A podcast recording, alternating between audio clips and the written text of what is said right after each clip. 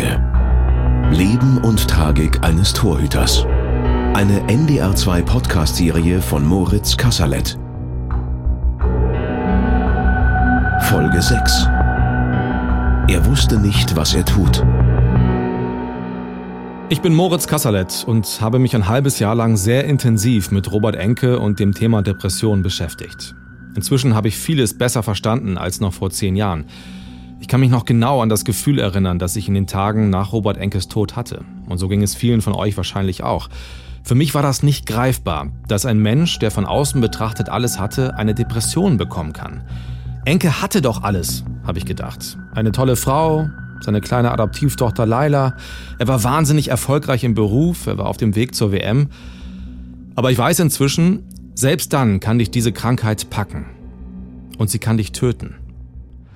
Für Robert und Theresa kommt die Depression 2009 total überraschend. Ja, er sagte dann immer, ich verstehe das nicht, dass das mit einer Heftigkeit kommt. Und für mich ist so dieser Irrsinn, dass wir im Mai, im Anfang Mai kam äh, Laila zu uns und wir sind dann Mitte Mai oder Ende Mai sind wir dann äh, nach Lissabon geflogen und die Bildzeitung hatte die Titelgeschichte Robert, äh, nee, Papa Enke fliegt als Nummer eins äh, nach Lissabon.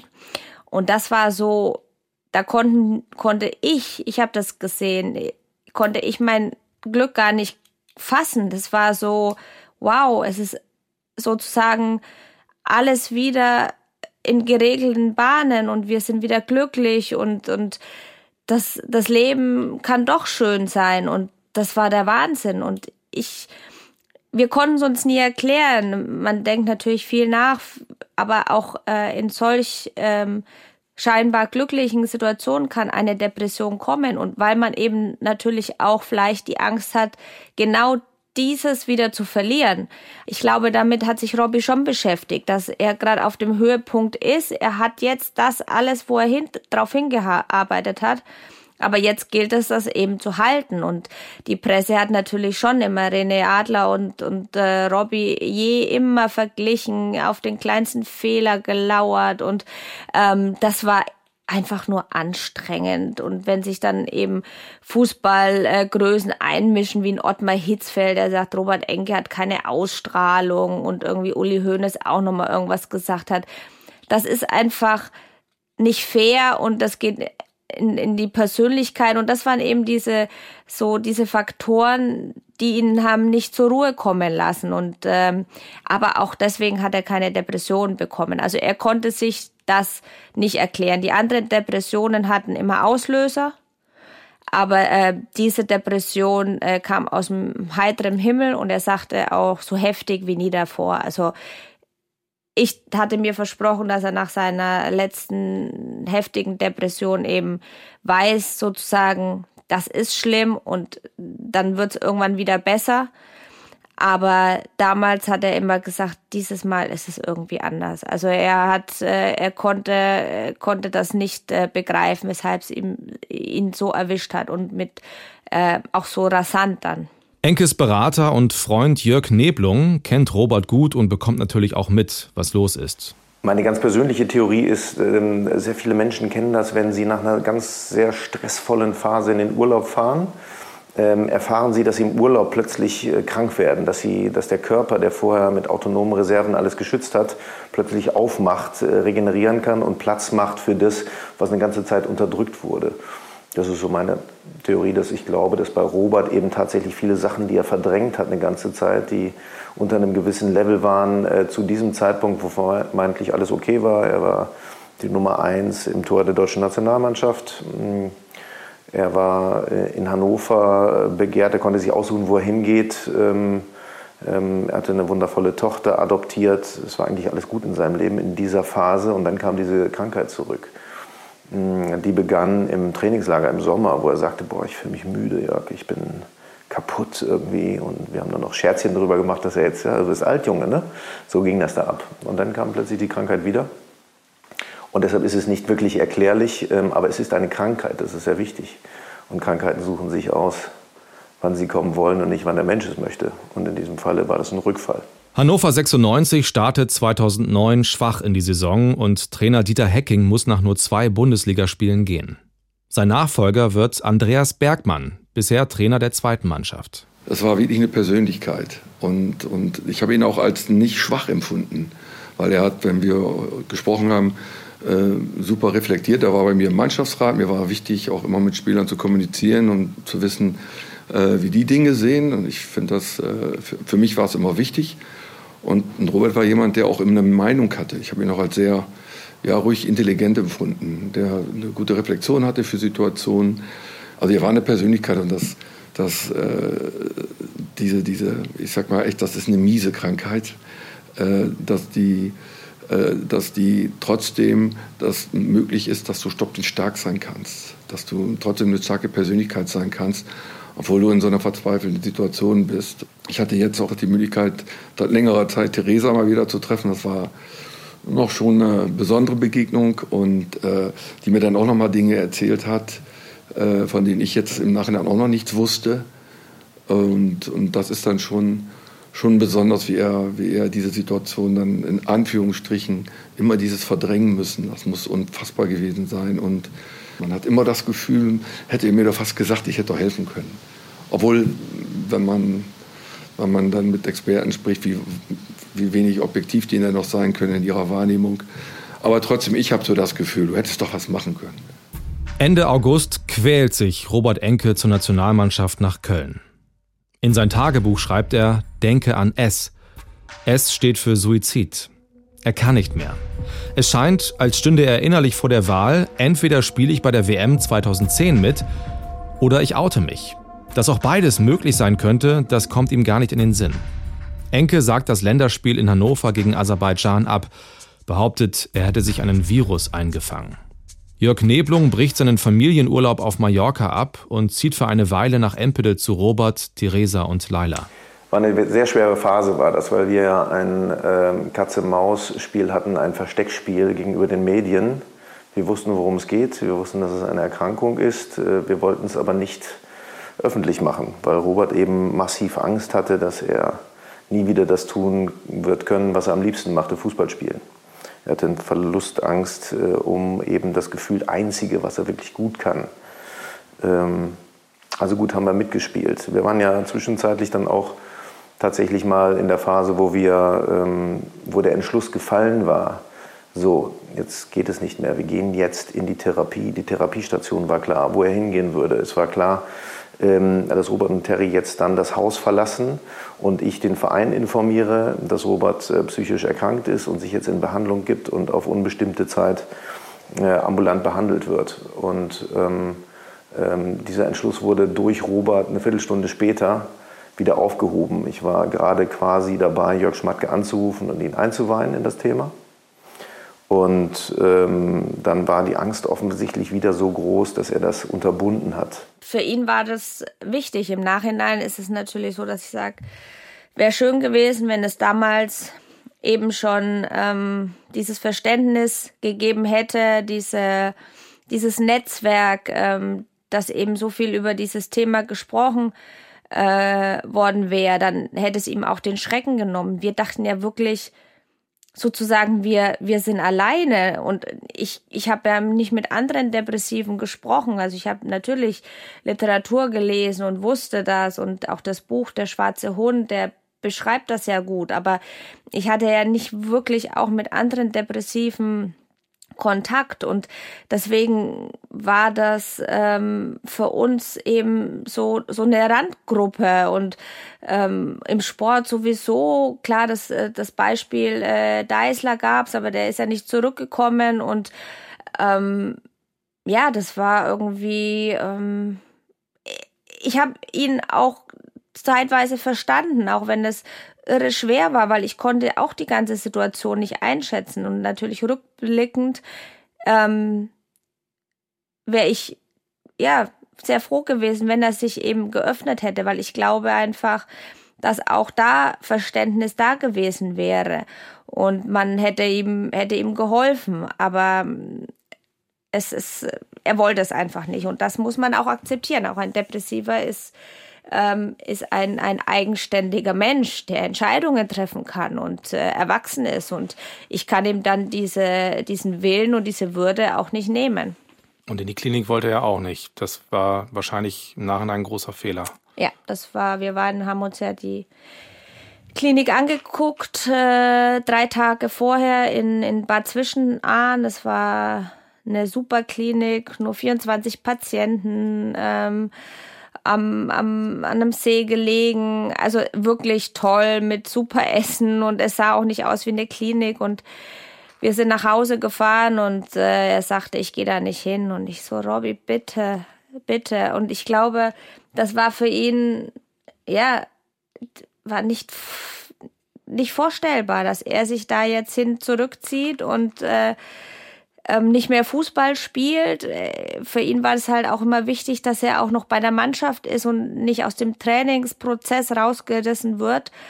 Und ähm, er wollte es einfach nicht. Und ich hatte ganz, ganz äh, große Hoffnung äh, in diese Klinik äh, gesetzt. Also, aber ich, wie gesagt, er ist eigenständig und er ist erwachsen und er wollte es nicht. Und dann konnte ich ihn auch nicht zwingen. Es wäre also die Zwangseinweisung dann das Einzige gewesen, was wir hätten als Mittel noch anwenden können. Und wenn man sich damit befasst, was eine Zwangseinweisung bedeutet, dann weiß man auch, äh, dass es eine extrem schwere Entscheidung war und dass der Patient, der Erkrankte, sich dann auch selber jederzeit wieder befreien kann aus dieser Situation.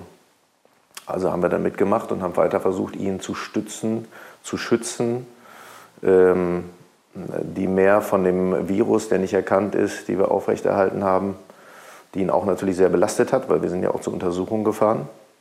Immer ähm, ich im guten Glauben, sie werden nicht die Psychopharmaka im Blut finden die vorhanden waren ähm, und so, dass eben dieses Geheimnis unser eigenes Geheimnis blieb in einem ganz kleinen äh, verschworenen Kreis.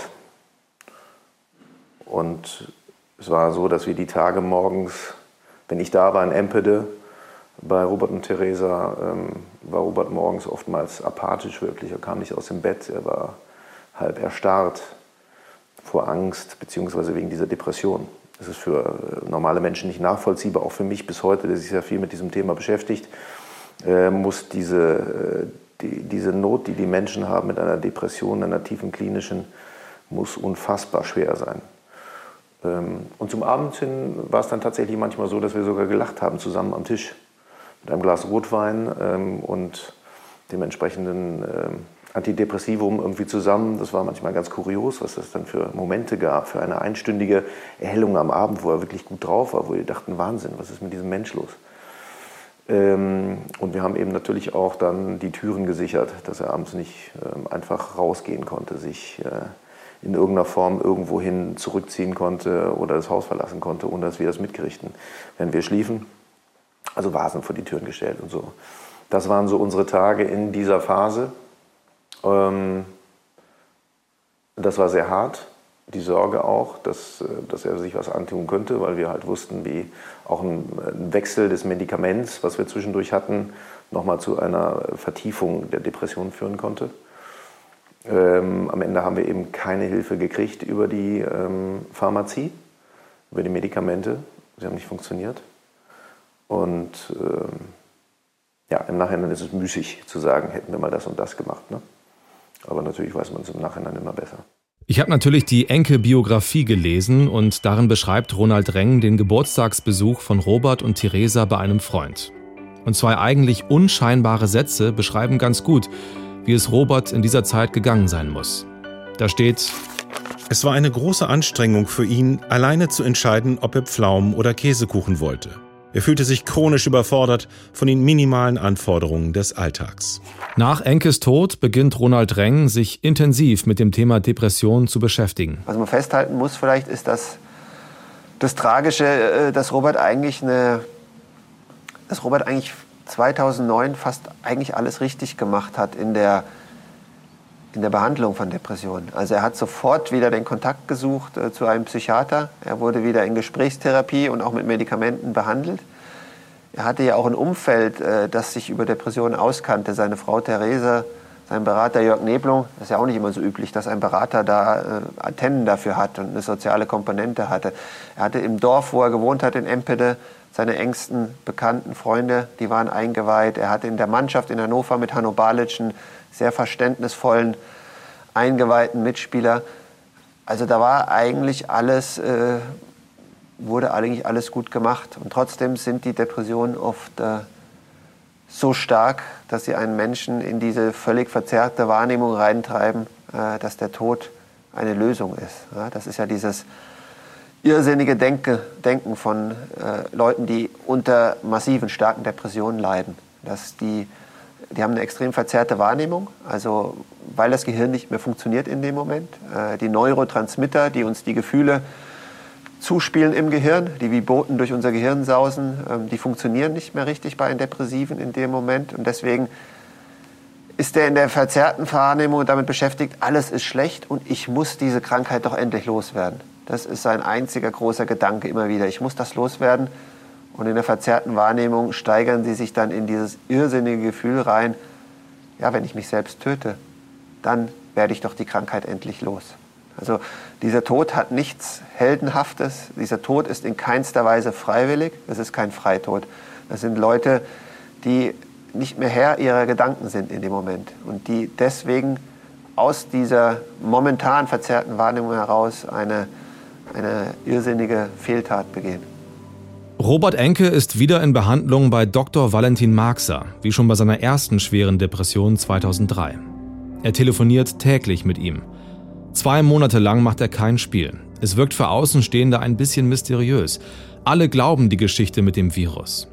Ein Arzt stellt später tatsächlich einen Darminfekt fest. Für die Öffentlichkeit ist damit klar, das ist der Grund, warum er nicht spielen kann.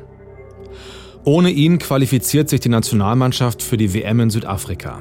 Und ohne ihn berappelt sich Hannover 96 in der Bundesliga. Zwischendurch geht es ihm für ein paar Tage etwas besser. Dann ist er wieder gefangen in der Krankheit. Ende Oktober kommt er zurück ins 96-Tor. Wann das genau losging, das Theaterspiel, weiß ich nicht. Er hat gesagt, er spielt ähm, das Spiel äh, in, in Hannover, also Köln und ähm, dann in Hannover. Und Köln war ja so, das Spiel war, ich glaube, 1-1 haben die gespielt. Ich bin da auch mitgefahren und ich war danach eigentlich, äh, ja, 1-0.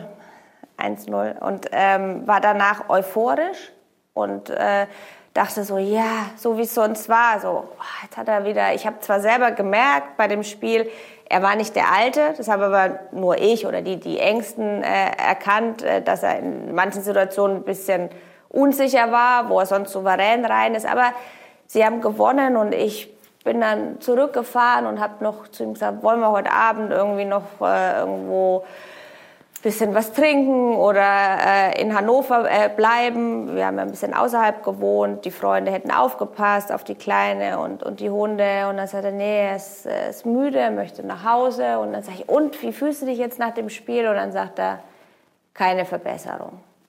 Und das, äh, das spüre ich heute noch, wenn ich das sage. Das ist, bei, bei, bei mir ist irgendwie, mein Hals hat sich zugeschnürt und ich so, keine Verbesserung. Nee, du hast gerade gewonnen, also ihr habt gewonnen und nein. Und das würde ihm Angst machen. Und ich so, okay, jetzt warte erst mal. Manchmal dauert das ja auch ein bisschen und dann kam das nächste Spiel und äh, hat er gesagt, ja klar, spielt er, was für mich dann schon äh, ein, ein sehr, sehr gutes Zeichen war. Und Am 8. November 2009, an einem Sonntagnachmittag, zwei Tage vor seinem Tod, macht Robert Enke sein letztes Spiel.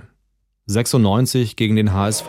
Das Kribbeln vor dem Nordduell bei Frank Rost und den Kollegen in den Katakomben zu spüren. Angespannte Gesichter beim Hamburger Sportverein.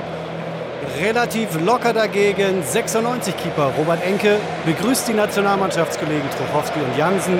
Rost lässt er erstmal links liegen. Draußen ein echtes Fest. Erstmals ausverkauft in dieser Saison. 8000 Hamburger tragen zur Atmosphäre bei. Ebenso freundschaftlich verbunden wie die Fans beider Teams, auch die Trainer Bergmann und Labadia vor der Partie. Das Spiel endet 2 zu 2. Robert Enke sieht bei einem Tor nicht gut aus. Denn es gibt einen Freistoß von Trochowski. Piotr Trochowski, Elia Forcerondolo am Ball. Erneute Führung für die Hamburger. Auch er nur 1,76 groß. Und Robert Enke, schuldig oder nicht? Zumindest mal zögert er beim Rauslaufen, entscheidet sich dann für Stehenbleiben und ist schließlich machtlos gegen den Kopfball von Elia. Direkt danach ist Pause für Robert Enke kein guter Tag bislang. Seine Nichtnominierung für die Nationalmannschaft ist dagegen okay für ihn. Er selbst sagt, das sei so abgesprochen gewesen mit Bundestrainer Löw. Und jetzt hört ihr das letzte Fernsehinterview, das Robert Enke gegeben hat. Meinem Kollegen Henning Rütten nach dem Spiel. Robert Enke 2 zu 2, ein Ergebnis, mit dem Sie nach dem Spielverlauf dann auch zufrieden sein können? Ja, ich denke, wenn man, wenn man kurz vor Schluss das 2-2 macht, dann, dann muss man zufrieden sein. Und äh, ich denke, es war auch, war auch äh, gerecht soweit. Und äh, wie gesagt, man weiß es vorher immer nicht, aber so wie das Spiel gelaufen ist, muss man schon sehr, sehr zufrieden sein. Ja. Beim äh, 1 zu 2, der Albtraum Ihres Torwarts, glaube ich, die scharfe Flanke aufs Tor gezogen. Sehen Sie sich da ganz schuldlos? Ja, ich habe es noch nicht gesehen, aber vielleicht muss ich mir entgegenkommen. Ich habe es noch nicht gesehen im, im Fernsehen. Ähm, ich werde es mir nochmal angucken. Ist natürlich sehr, sehr schwer zu verteidigen, sowohl für die Verteidiger als auch für den Torwart. Wir wussten, dass Trochowski die, die Bälle natürlich sehr, sehr gut reinspielt. Äh, Kann sich mehr ändern. Sie haben ihm aber jetzt hier gerade noch äh, eine Begrüßungsgeste angedeihen lassen. Also sauer auf ihn persönlich sind Sie nicht. Ja, das gehört ja dazu. Also äh, kann ich ihm jetzt nicht persönlich übernehmen. Hannover diskutiert über Ihre Nichtnominierung für die beiden Länderspiele. Sind Sie irritiert, dass Sie nicht hinfahren? Nein, es war vorher so, so abgesprochen, dass ich eben äh, in Hannover bleibe und mein, ähm, hier noch weiter trainiere. Die Spiele waren vorher vergeben, insofern war das, war das abgesprochen und gibt es auch nichts mehr weiter zu, zu, zu sagen. Aber wäre es nicht eine schöne Geste gewesen, Sie trotzdem dazu zu holen? Ja, aber es war so abgesprochen, insofern ist es okay so. Ja, und nach dem Spiel war er jetzt nicht ein komplett falscher Begriff. Er war normal müde, aber jetzt nicht besonders äh, traurig. Und ähm, ich sagte dann nur zu ihm, Mensch, lass uns doch morgen, ähm, wenn du frei hast, lass uns nach Köln fahren, äh, Freunde besuchen und äh, ja, ein bisschen was anderes machen. Ihr habt doch frei. Und dann, ähm, nee, den zweiten Tag, also am nächsten Tag war Auslaufen und dann, sage nach dem Auslaufen, das war dann, ne, er so, nee, ich möchte trainieren. Ich muss aufholen. Weil er hat sich halt auch nicht körperlich nicht so gut gefühlt, weil manche Antidepressiva machen ja auch, dass man Heißhunger bekommt. Das hatte, das war da davor. Er hat gedacht, er ist nicht mehr so fit und ich so, na klar, also dem stehe ich, natürlich stehe ich dir nicht im Wege, wenn du trainieren willst und war insgeheim wirklich glücklich, dass er jetzt trainieren möchte. Also das war halt dieses, äh, was für mich das Signal war, jetzt geht's aufwärts. Ein Trugschluss, sagt Ronald Reng. Also wir wissen nicht genau, wann Robert diesen Plan fasste, äh, sich zu töten. Man muss erstmal festhalten, in Depressionen dieses schweren Stadiums, klinische Depressionen, unter der er im November 2009 litt, da gehören Selbstmordgedanken dazu. Äh, die sind, sind ein Symptom dieser schweren Depression. Äh, Robert hat da auch irgendwann in sein Tagebuch geschrieben, denke an es. Damit meinte er die, den Suizid, die Selbsttötung. Die gehören dazu, weil Depressive eben unter dieser verzerrten Wahrnehmung leiden. Ich muss diese Krankheit loswerden. Ich weiß keinen anderen Ausweg mehr, außer, außer mich selbst zu töten. Robert äh, hat spätestens einen Tag vor seinem Tod plötzlich sehr fröhlich auf Theresa gewirkt. Ähm, sie sind zusammen in das äh, Café Kreipe gegangen äh, in Hannover, wo es, war immer Roberts Lieblingscafé in der Nähe der Oper, ein ganz normales Café. Da hat Theresa noch ein Foto von ihm gemacht, weil er plötzlich wieder glücklich wirkte, weil er gelacht hat. Ähm, Im Nachhinein wissen wir von Psychologen dass, und Psychiatern, dass äh, viele Depressive, wenn sie einmal den Entschluss gefasst haben, sich selbst zu töten, plötzlich nochmal ihr Geist nochmal aufgehellt wird auch wieder auf diesem, ja, aus dieser verzerrten Wahrnehmung, aus diesem nicht funktionierenden Gehirn heraus. Sie sind erleichtert, weil sie glauben jetzt ja irrsinnigerweise, jetzt habe ich einen Weg gefunden, die Krankheit loszuwerden. Und deswegen sind viele Depressive ein, zwei, drei Tage vor ihrem Suizid oder dem Versuch, sich selbst zu töten, plötzlich wieder fröhlich. Und das war bei Robert äh, definitiv in den letzten zwei Tagen seines Lebens so. Also er muss da irgendwann den Entschluss gefasst haben, es zu versuchen, sich selbst zu töten. Er hatte ja an dem Tag auch noch mit Ronny gesprochen. Und ich hatte ewig lang mit Ronny gesprochen an dem Tag. Bestimmt eineinhalb, zwei Stunden haben wir uns unterhalten, bevor es passiert ist. Dass ich gesagt ja, geht ihm nicht so gut, aber Ronny wusste ja nicht Bescheid. Und aber irgendwann wirst du es erfahren, habe ich gesagt, wenn ihr dann ein Buch zusammenschreibt, das weiß ich noch, dass wir da äh, uns darüber unterhalten haben. Ja. Das war alles an dem Tag. Um halb eins habe ich ihn noch angerufen. Ich sollte ihn zwei Sachen ausrichten von, von äh, Journalisten. Die wollten, ein Journalist wollte ihn interviewen, ein anderer wollte ihn einladen zu so, er sollte so eine Rede halten. Hat er erst zu Hause angerufen und da war nur Theresa zu Hause. Und dann haben wir ewig lang habe ich mit Theresa geredet, weil sie eben guter Laune war, weil sie das Gefühl hatte, Robby ist auf dem Weg der Besserung. Habe ich mit Theresa, glaube ich, 40, 50 Minuten telefoniert und dann hat sie gesagt, nee, Robby ist beim Training. Ähm, aber jetzt ist Mittagspause, ruf ihn an. War, war halb eins, habe ich ihn angerufen.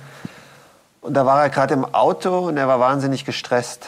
Äh, und er war auch äh, überrascht, dass ich angerufen hatte. Ich hatte von Skype angerufen, also er hatte keine Nummer gesehen und er dachte, ohne Nummer, Theresa ruft an. Nur deswegen ist er rangegangen überhaupt. Er war wahnsinnig gestresst und ich dachte, er ist gestresst, weil er im Auto fährt.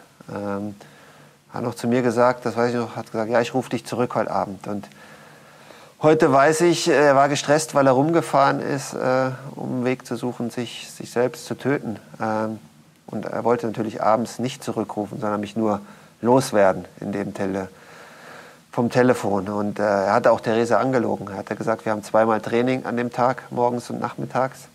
Und das war überhaupt kein Training an dem Tag. Also er ist morgens losgefahren mit dem, mit dem Gedanken, sich zu töten. Und äh, wie schwer es ihm gefallen ist, sieht man, dass er es erst abends geschafft hat. Und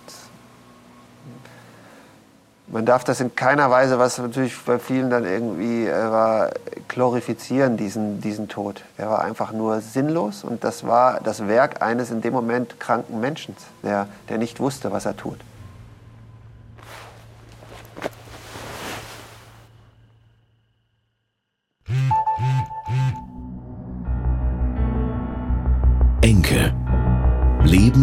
Tragik eines Torhüters.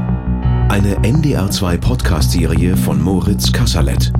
Redaktionelle Mitarbeit Henning Rütten. Produktion Michael Woddo. Alle Folgen unter ndr2.de slash enke und in der ARD Audiothek.